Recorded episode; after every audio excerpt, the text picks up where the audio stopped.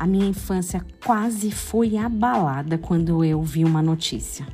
Se segura você também aí na cadeira, porque tudo que você acreditava pode estar por um triz, viu?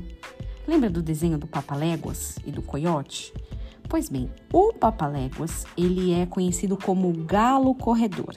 E ele atinge uma velocidade de 30 km por, por hora. Ok, é rápido.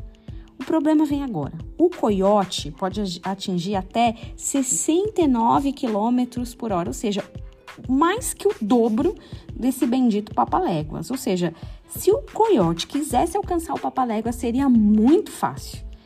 Esse é um trecho da notícia do Diário da Manhã, uma notícia de 2005, e fala sobre esse desenho, sobre essa perseguição. Talvez muitos aqui ainda sejam novos demais e nem lembrem desse desenho. A pena colocar lá no Google e com certeza você vai achar muito bobinho, porque eles era só uma história de uma corrida do coiote correndo atrás do Papaléguas todo momento. Eu fiquei triste porque eu nunca parei para criticar esse, essa parte do desenho, né? Falar, poxa, mas se um bicho é tão rápido assim, por que, que ele não consegue atingir o outro?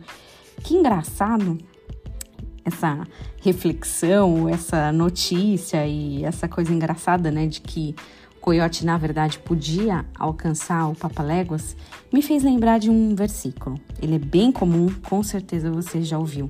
Tá lá em Mateus 20, 16. Portanto, os últimos serão os primeiros, e os primeiros serão os últimos. Muitos serão chamados, mas poucos serão escolhidos.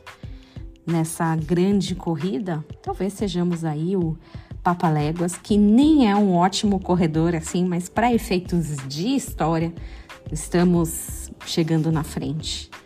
Não é sobre correr 69 quilômetros ou 30 quilômetros por hora, mas é sobre correr na direção certa no final do dia.